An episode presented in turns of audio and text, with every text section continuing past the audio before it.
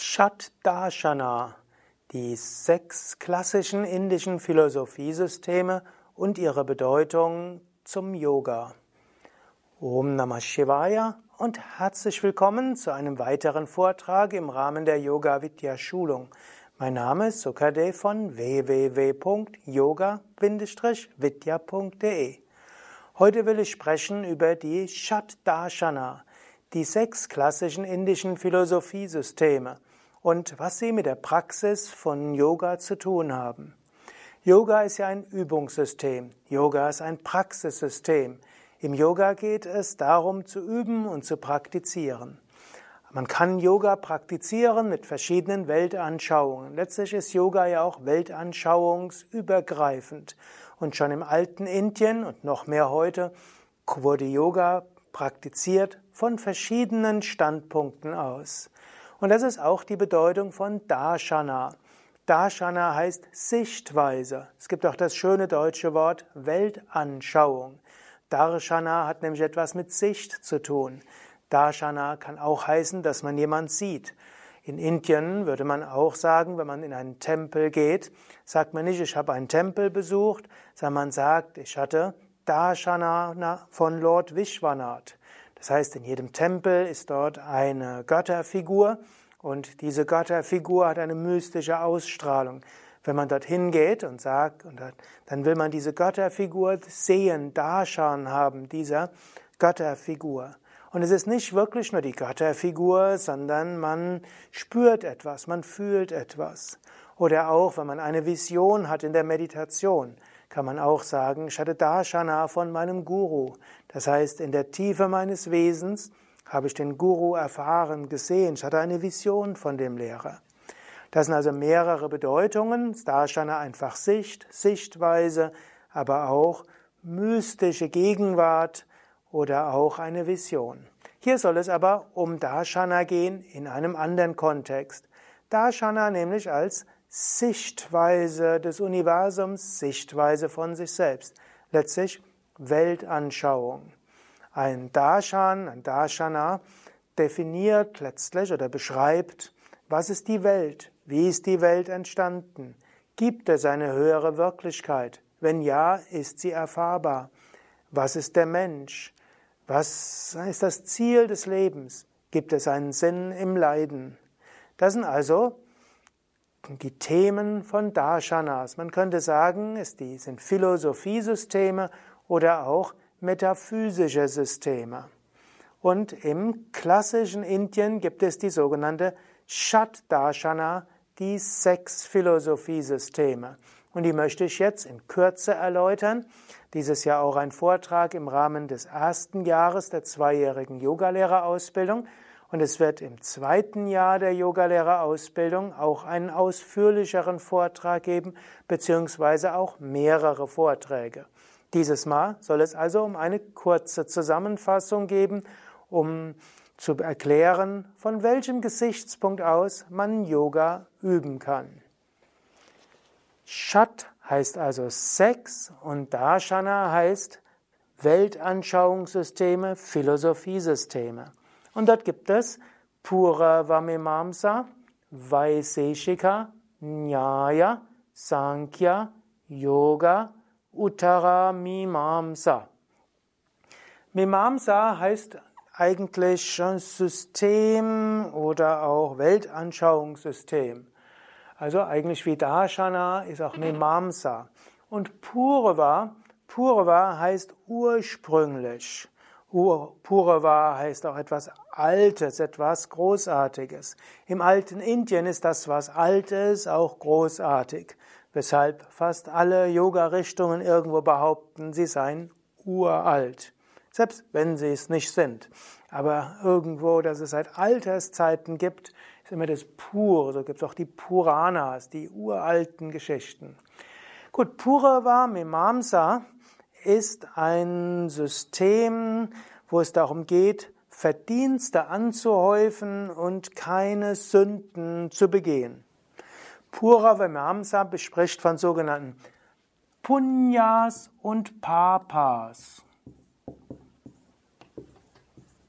Papa mit einem langen A Punya heißt Verdienst, Papa heißt Sünde oder Vergehen.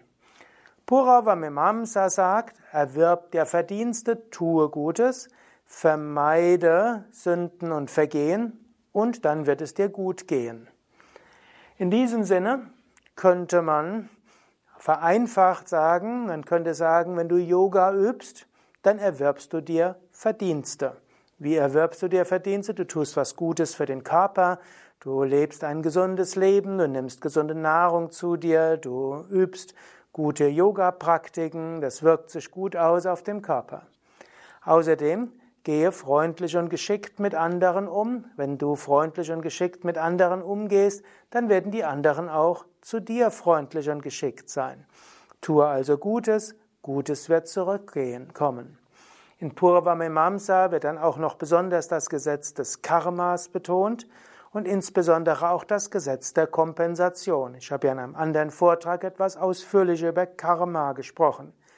Wenn du also Gutes tust gegenüber anderen, dann wird Gutes auf dich zurückkommen. Wenn du Schlechtes tust, dann wird Schlechtes auf dich zurückkommen. Wenn du dich also ungesund ernährst, wirst du krank sein. Wenn du schlecht mit anderen kommunizierst, dann wird auch Negativität auf dich zukommen.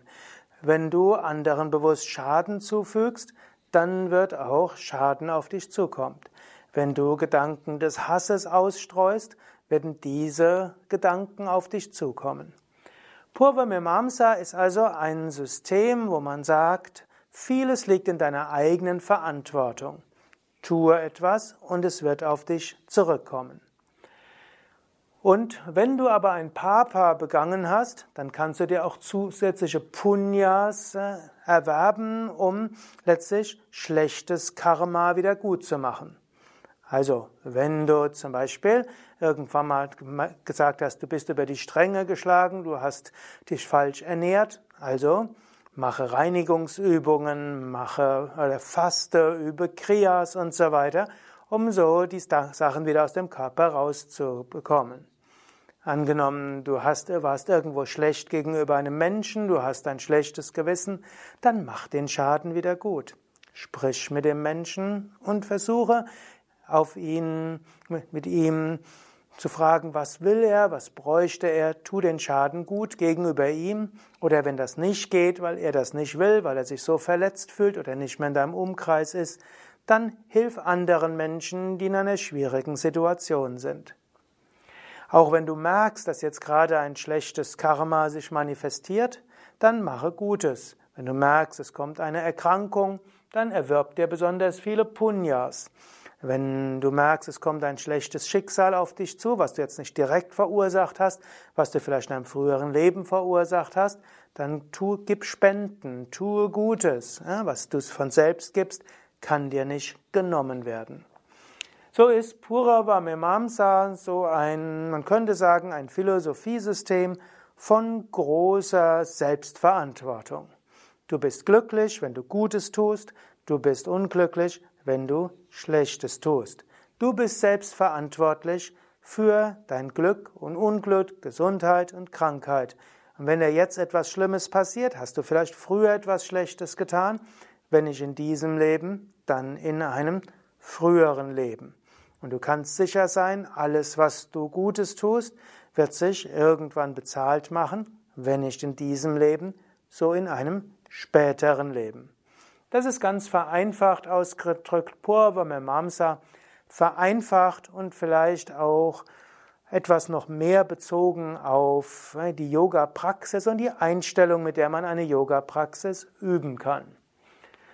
Purva Mimamsa ist natürlich noch sehr viel komplexer und es gibt noch viele weitere Fachausdrücke. Im zweiten Jahr der Yogalehrerausbildung werde ich das etwas genauer vertiefen, also vermutlich in 200 weiteren Vorträgen.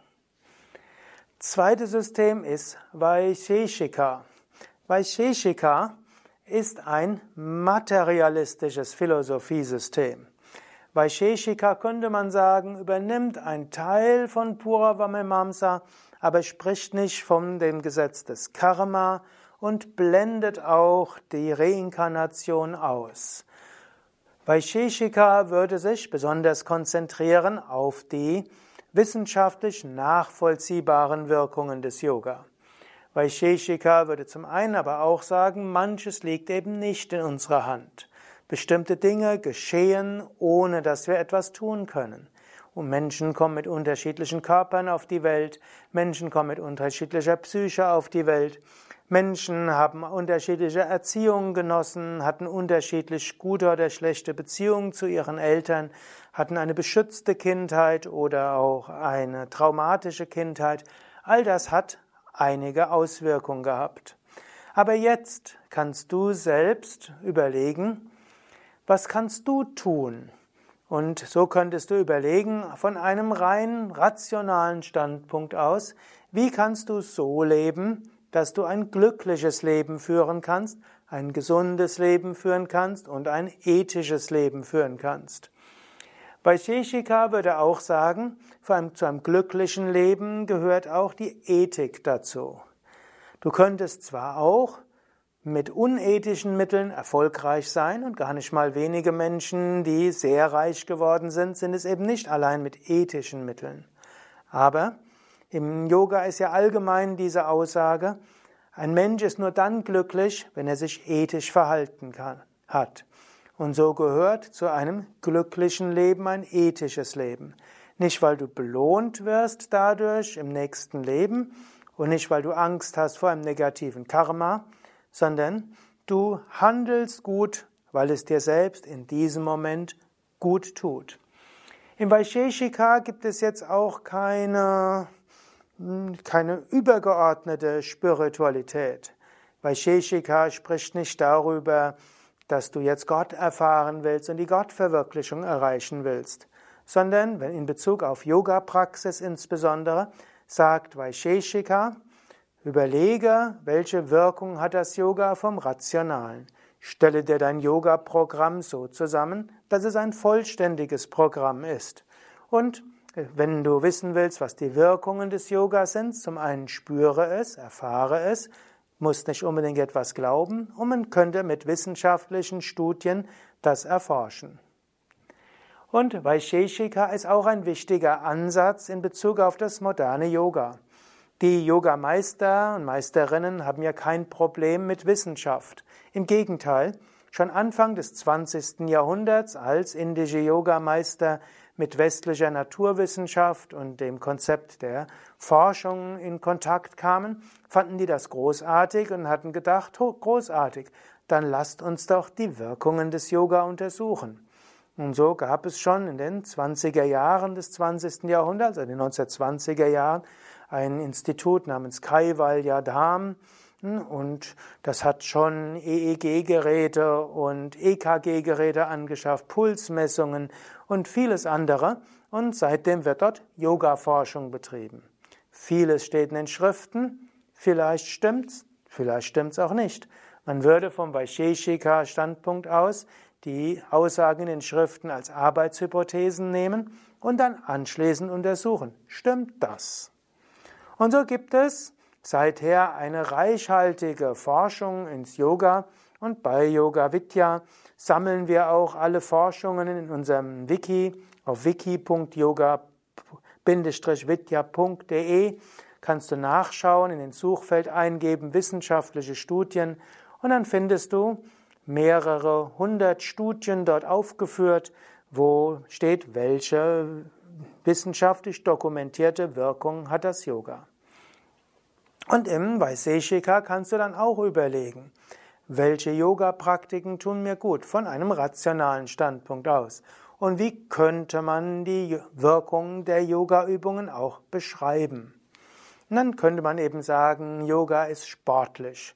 Yoga hilft, Kraft zu entwickeln, Flexibilität zu entwickeln, Koordination zu entwickeln und Ausdauer zu entwickeln. Und so kann man sagen, ja, Yoga ist ein optimales Trainingssystem. Dann könnte man auch überlegen, um dieses sportliche Trainingssystem zu optimieren, wie könnte man die Yoga-Übungen besonders machen. Man könnte dann auch sagen, Yoga massiert die Organe und drückt und dehnt die Gegenden oder die Körper Regionen, wo auch die Hormondrüsen sind. Das könnte Wirkungen haben auf die Organe, auf das Hormonsystem. Yoga wirkt entspannend, das könnte Wirkungen haben auf das hm, Entspannungssystem, auf den Sympathikus, damit aufs Immunsystem und so weiter. Und auch die Meditation, die Wirkung der Meditation könnte man auch rational erklären. Es gibt zum Beispiel das schöne Buch von Ulrich Ott, Meditation für Skeptiker. Dort wird erklärt, wie wirkt Meditation auf das Gehirn, auf die Psyche und so weiter. Also, wenn wir Yoga einfach nur nehmen von einem, von einem rationalen Standpunkt aus und das von wissenschaftlichen Studien und das Ganze mehr materialistisch erklären wollen, dann wäre das vom Standpunkt des Vaisheshika-Systems. Das dritte System ist Nyaya. Nyaya ist die Logik. Man könnte sagen, Nyaya, da geht es darum, wie kommt man zu logischen Schlussfolgerungen und wie kann man erkennen, ob eine Aussage korrekt ist oder inkorrekt ist. Und Nyaya würde insbesondere das Ganze logisch anschauen. Auf eine Weise könnte man sagen, Nyaya ist wie ein Bestandteil von Vaisheshika. Wenn man nämlich wissenschaftlich, wissenschaftlich denken will, muss man auch die Logik beachten. Ähnlich wie Aristoteles eine Logik entwickelt hatte, die bis heute im Abendland Gültigkeit hat, so ähnlich wurde ein paar hundert Jahre vor Christi Geburt auch in Indien ein Nyaya-System entwickelt und es gab eben eine ganze Denkschule, die sich weiterentwickelt hat, letztlich über 1000 Jahre, manchen sagen eben 2000 Jahre lang hat sich diese Nyaya-Schule weiterentwickelt. Im Nyaya gibt es auch logische Gottesbeweise. Man auch sagt, ja, angenommen es gäbe Gott, wie könnte man ihn beweisen? Kann man beweisen, dass Gott gibt oder nicht gibt? Und auch dort gibt es logische Überlegungen. Man könnte auch sagen, Nyaya wäre auch eine, eine gewisse Herangehensweise Amts Yoga, wo man bestimmte Prinzipien aufstellen kann. Wie folgt Stellung auf die andere vom Logischen her? Nicht nur vom Studienmäßigen her, Vaisheshika. Und so kann man zum Beispiel die Yoga Vidya Grundreihe kann man sehen. Man liegt erst, ist eine Entspannung. Dann kommt das, äh, kommt Pranayama, man tut etwas für das Atmungssystem und auch für Prana und für Energieempfindung. Also Nyaya ist nicht beschränkt auf Vaisheshika, könnte auch andere Konzepte integrieren. Dann kommt ein dynamischer Teil und nach dem dynamischen kommt das statische, die Asanas. Die Asanas haben eine bestimmte Grundlage. Zum einen folgt auf Stellung, Gegenstellung. Auf anstrengende Übung folgt entspannende Übung. Und dann kann man das Ganze noch sehen. Logisch sind erst Umkehrstellungen, dann Vorwärtsbeugen, Rückwärtsbeugen, Drehungen, Gleichgewichtsübungen, Stehende. Und zum Schluss hinter allem wieder Tiefenentspannung. Es schließt so, wie es begonnen hat. Und damit das Ganze einen rituellen Rahmen hat, Mantras am Anfang, Mantras am Ende und dann eine Meditation. Und so könnte man logisch überlegen und nachdenken und seine Yogastunden logisch konzipieren und die aus der Nyaya her könnte man auch bestimmte Konzepte entwickeln, die man nachher mit wissenschaftlichen Studien im Sinne von Vaisheshika überprüfen könnte. Also Nyaya, letztlich man nutzt die Logik. Wir kommen zum vierten System, das ist Sankhya. Sankhya gilt als dualistisches und doch spirituelles Philosophiesystem. Sankhya ist hochfaszinierend und deshalb werde ich es jetzt nicht zu genau beschreiben. Das wird dann im zweiten Jahr einen recht umfangreichen Vortrag geben. Wenn du nicht so lange warten willst, es gibt ja auch den Vedanta-Meditation und Jnana-Yoga-Kurs im Internet schon veröffentlicht und dort sind auch die Shat-Darshana schon mal etwas ausführlicher und mehr vom Philosophischen her beschrieben. Sankhya beschreibt das Universum als Zusammenstellung von Purusha und Prakriti. Sankhya sagt, es gibt ein reines Bewusstsein, Purusha, unendliches Bewusstsein. Und dieses ist nicht materiell und es ist unveränderlich. Und letztlich in einer Ausprägung vom Vedanta, es gibt nur einen unendlichen Purusha. Und dann gibt es Prakriti. Prakriti ist die kosmische Energie. Prakriti auch die Natur. Die Prakriti manifestiert sich in den drei Gunas, nämlich Sattva, Rajas und Tamas.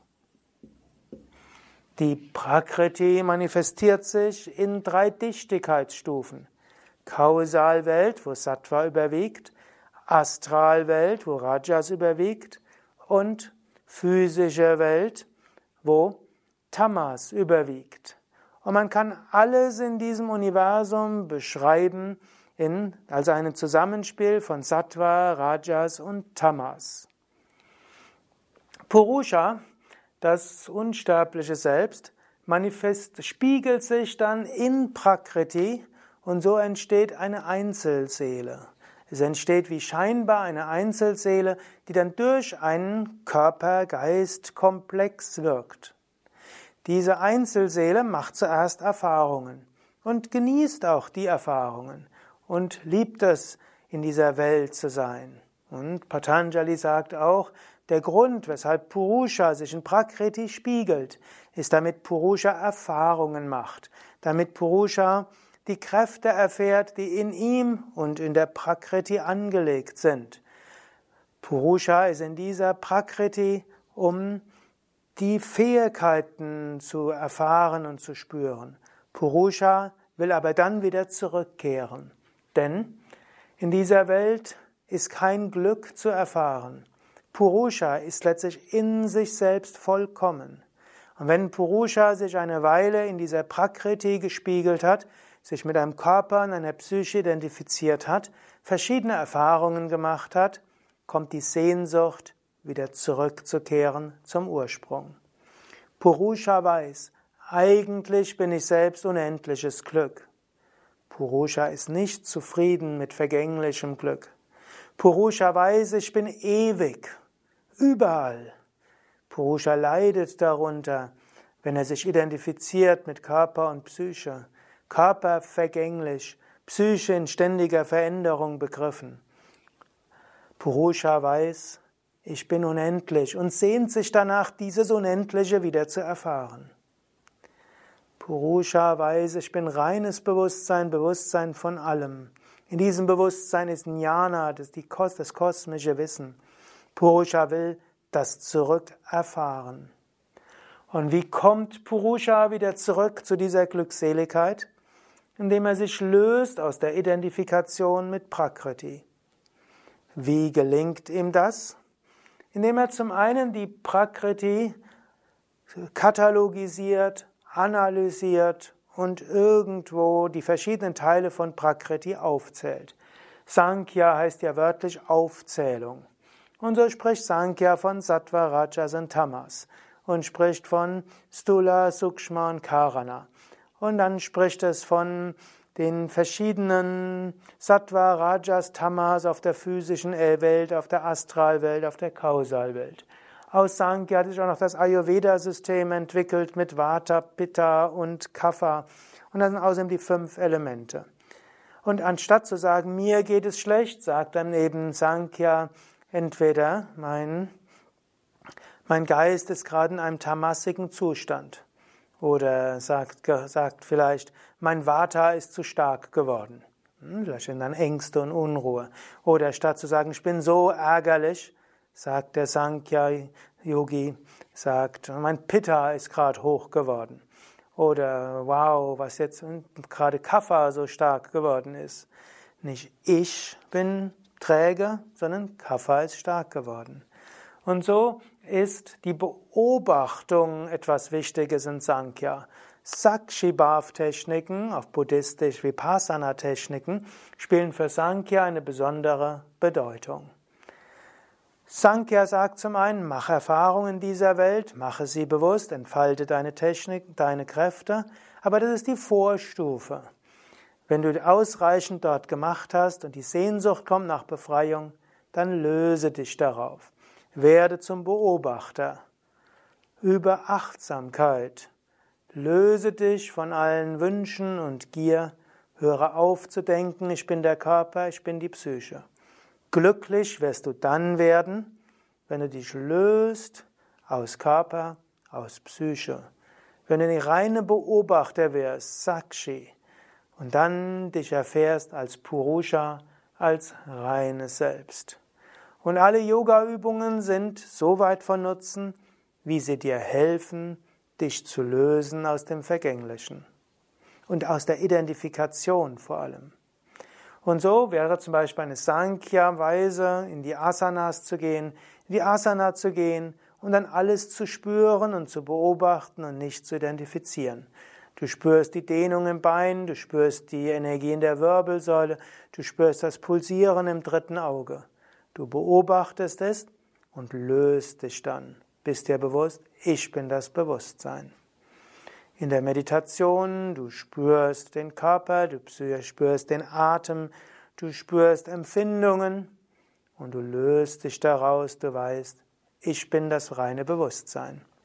Diese Sakshi-Bhav-Meditationen gibt es ja auch auf dem Yoga Vidya Übungskanal viele Anleitungen zu Achtsamkeitsmeditation und ich werde ein andermal auch alle abstrakten Meditationstechniken erläutern.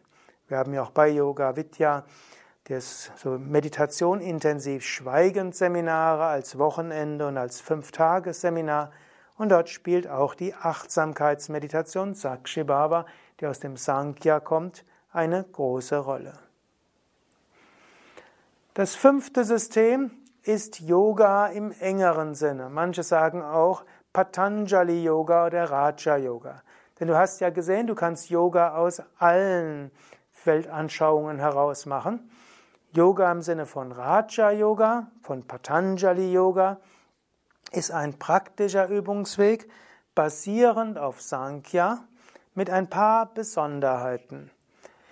Im Sankhya wird gesagt, der Weg zur Befreiung ist die Nicht-Identifikation. Um dorthin zu kommen, beobachte das, was du nicht bist, Zähle es auf und beobachte es. Übe Viveka, Unterscheidungskraft. Löse dich dann von dem, was du nicht bist, und dann erfahre dich selbst. Yoga hat als Besonderheit noch weitere Weisen, wie du zur Verwirklichung kommen kannst. Yoga sagt zum einen, du kannst die Gottverwirklichung erreichen durch Hingabe an Gott. Patanjali sagt, ich war am Pranidana, Hingabe an Gott ist ein Weg zur Befreiung. Also es geht nicht nur darum, dich zu lösen und beobachten, sondern die persönliche Gottesbeziehung und die persönliche Gottesverehrung führt zur Befreiung. Yoga sagt, aber es gibt noch andere Weisen zur Befreiung zu kommen. Eine Weise wäre, bringe deinen Geist zur Ruhe. Übe Konzentration des Geistes. Wenn es dir gelingt, den Geist zur Ruhe zu bringen, dann erfährst du deine wahre Natur und du erreichst Befreiung. Wie bringst du den Geist zur Ruhe? Dazu übe Yama, Ethik im Alltag. Übe Niyama. Übe ein spirituelles Leben, ein diszipliniertes, reines Leben mit Selbststudium und vielem anderen, Selbstbeobachtung und so weiter. Übe Asanas, Körperstellungen. Übe Pranayama, Atemübungen. Übe Pratyahara. Trainiere deinen Geist darin, immer wieder zurückzukehren nach innen. Lerne es, dass dein Geist nicht von den Sinnen einfach nach draußen geführt wird. Ja, es ist möglich, dass du deinem Geist letztlich wie auf Kommando sagen kannst, geh nach innen. Wenn in dir der tiefe Wunsch kommt, ich muss jetzt Eis haben, Pratyahara, zurückkehren. Wenn in der der tiefe Wunsch kommt, der hat mich ungerecht behandelt, ich muss da sofort etwas machen, ich muss mich dort einsetzen und das kann ich nicht auf mir sitzen lassen. Pratyahara, Fähigkeit nach innen zu kommen, zur Ruhe. Dann folgt Dharana, Konzentration. Patanjali sagt, übe deine Konzentration immer wieder. Mache nicht andere verantwortlich für deinen Gemütszustand. Du kannst dich konzentrieren. Du bist dafür verantwortlich. Konzentriere dich. Natürlich, es gibt Phasen, wo du auch anderes machen willst. Raja Yoga ist auch der Yoga, wo du dich zum Raja machst. Raja zum König, zum Herrscher, zur Führungspersönlichkeit. Emotionen haben ihren Sinn, Gedanken haben ihren Sinn, Wünsche haben ihren Sinn und so weiter. Und die Sinne tun, was sie tun sollen. Aber du entscheidest, willst du diesen Vorschlägen von Gedanken, Emotionen, Wünschen und so weiter folgen oder eben auch nicht. Und wenn du Dharana übst, kommst du in Dhyana, in einen meditativen Zustand von transzendenter Wonne. Dieser verschmilzt irgendwann zu Samadhi, Überbewusstsein. Und über dieses Überbewusstsein erfährst du dann deine wahre Natur. Satchitananda. Und so erreichst du Kalvalya, Befreiung.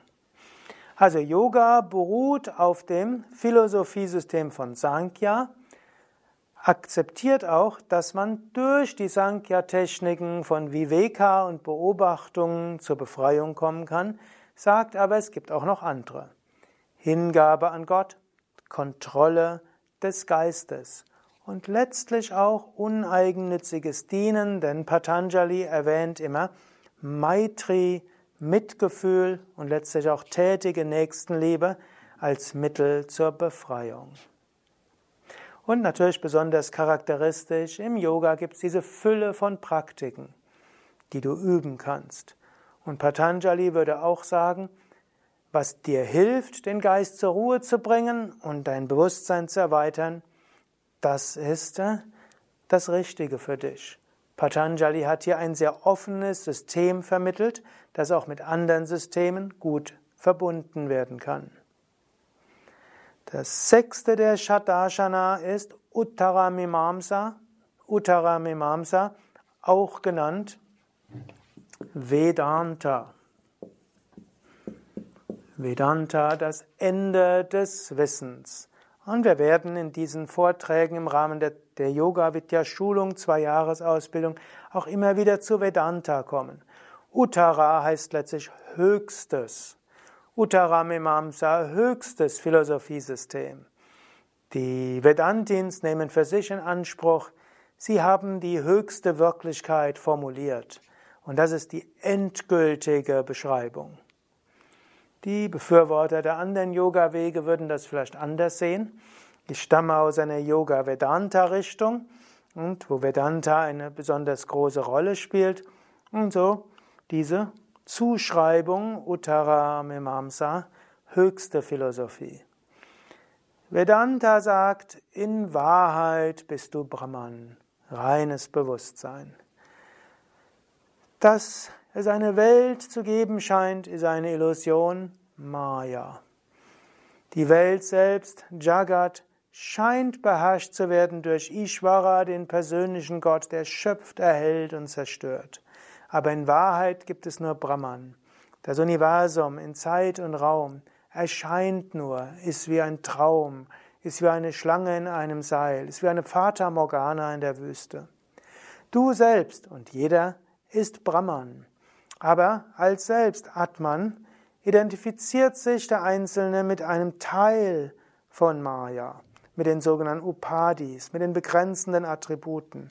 So entsteht eine Identifikation. Man denkt, ich bin dieser Körper, ich bin diese Psyche, bezieht so vieles auf sich selbst und geht sogar in Samsara Chakra, in den Kreislauf von Geburt und Tod, in diese Samudra Maya, diesen Ozean der Maya, Sukha Dukkha Samudra, den Ozean von Vergnügen und Schmerz, immer wieder Höhen und Tiefen, Wellen höher und tiefer. So entsteht Jiva, die individuelle Seele. Die individuelle Seele ist nicht damit zufrieden. Sie weiß eigentlich, ist das alles Illusion. Tief im Inneren weiß die Seele, so kann es nicht sein. Sie sehnt sich nach Befreiung.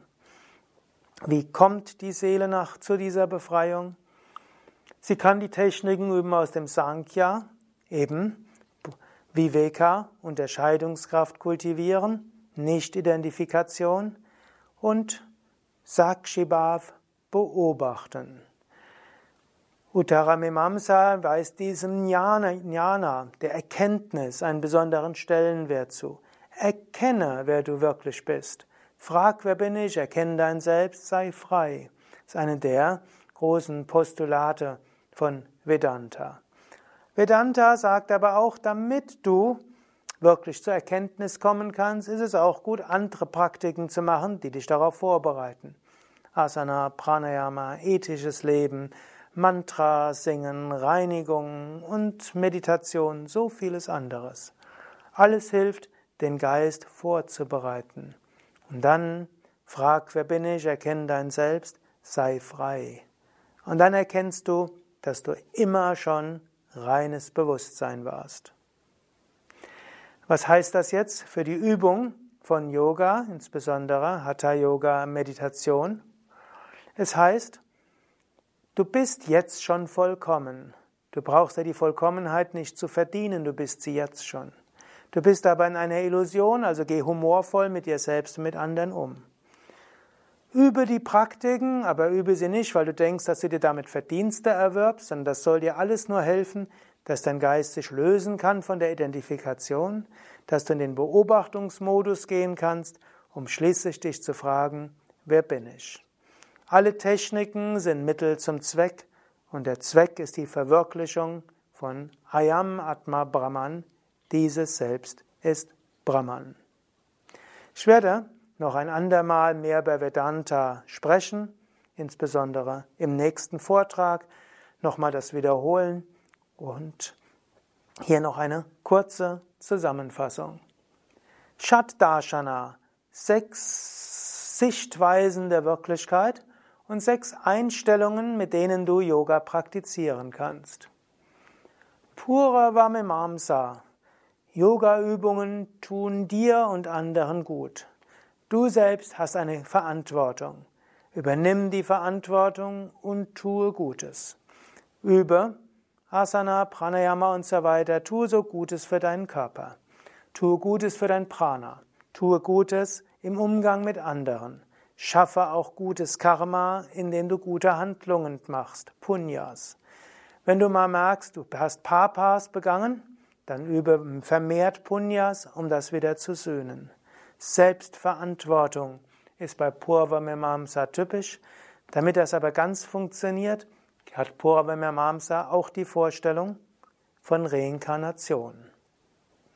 Und letztlich auch, dass die physische Welt nicht alles ist. Vaisheshika, materialistisches Philosophiesystem. Denke nicht so viel nach über Leben nach dem Tod, vor dem Tod und ob es Gott gibt oder nicht und ob du Bewusstsein bist oder nicht. Sei in dieser Welt, wissenschaftlich, materiell. Tu das, was dir gut tut, aber wir können das analysieren mit Studien und so weiter. Ja, ja. Überlege logisch, wie die Praktiken sind und mach die Praktiken so, wie sie dir stimmig erscheinen. Trainiere deine Logik auch damit du nicht zum Opfer von Menschheitsverführern wirst. Ja, ja, ist auch ein Training des logischen Denkens. Und auch bei den Yoga-Übungen mache sie logisch.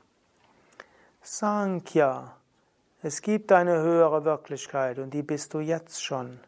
Löse dich aus den Identifikationen und äh, löse dich vom Vergänglichen.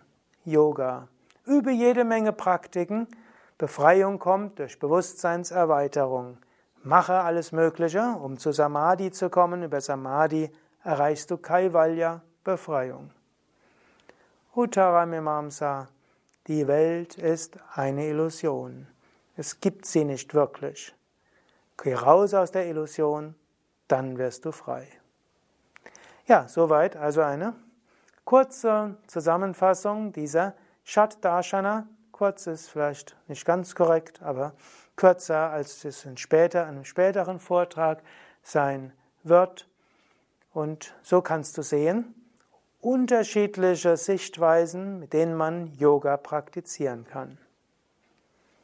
Letztlich ist also Yoga ein Praxissystem. Es geht darum zu üben. Mit welchem Philosophiesystem, Weltanschauungssystem du das machst, ist dir überlassen. Die Essenz ist letztlich, Yoga ist ein weltanschauungsübergreifendes Übungssystem, dessen Wirkung von verschiedener Weise aus gesehen werden kann. Und das gilt natürlich nicht nur in Bezug auf die sechs Philosophiesysteme, es gilt ja auch in Bezug auf Religionen und Nichtreligionen. Schon im alten Indien wurde Yoga geübt von Buddhisten, von den Jains, von Shaivas, Vaishnavas, von Shaktas, wurde sogar geübt später, als es die Christen gab, von den Thomas-Christen, von Moslems, manchen Sufi-Heiligen. Yoga wurde praktiziert von den tibetischen Buddhisten, hat sogar den Weg nach China gefunden und so gibt es Tao-Yoga und vieles mehr. Yoga ist in den Westen gekommen. Christen üben Yoga. In manchen Klöstern wird Hatha-Yoga Teil der, der Ausbildung von Novizen.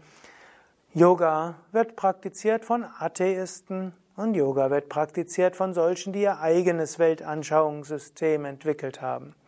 Und das ist schon in Indien immer so gewesen. Ist also nichts Neues. Insofern kannst du selbst auch überlegen, was ist deine Sichtweise auf Yoga, deine Sichtweise auf Spiritualität? Und vielleicht noch etwas, ich bin mir bewusst, dass die Darstellung dieser sechs Philosophiesysteme jetzt äh, etwas speziell ist. Angenommen, du würdest äh, indische Philosophie an einer Universität studieren, dann würdest du das etwas anders noch hören. Da würdest du die Geschichte und die Schriften und die wichtigsten Autoren sehen und du würdest die Terminologie haben. Mir ist es jetzt wichtig, diese sechs Philosophierichtungen auf die Übung des praktischen Yogas zu beziehen.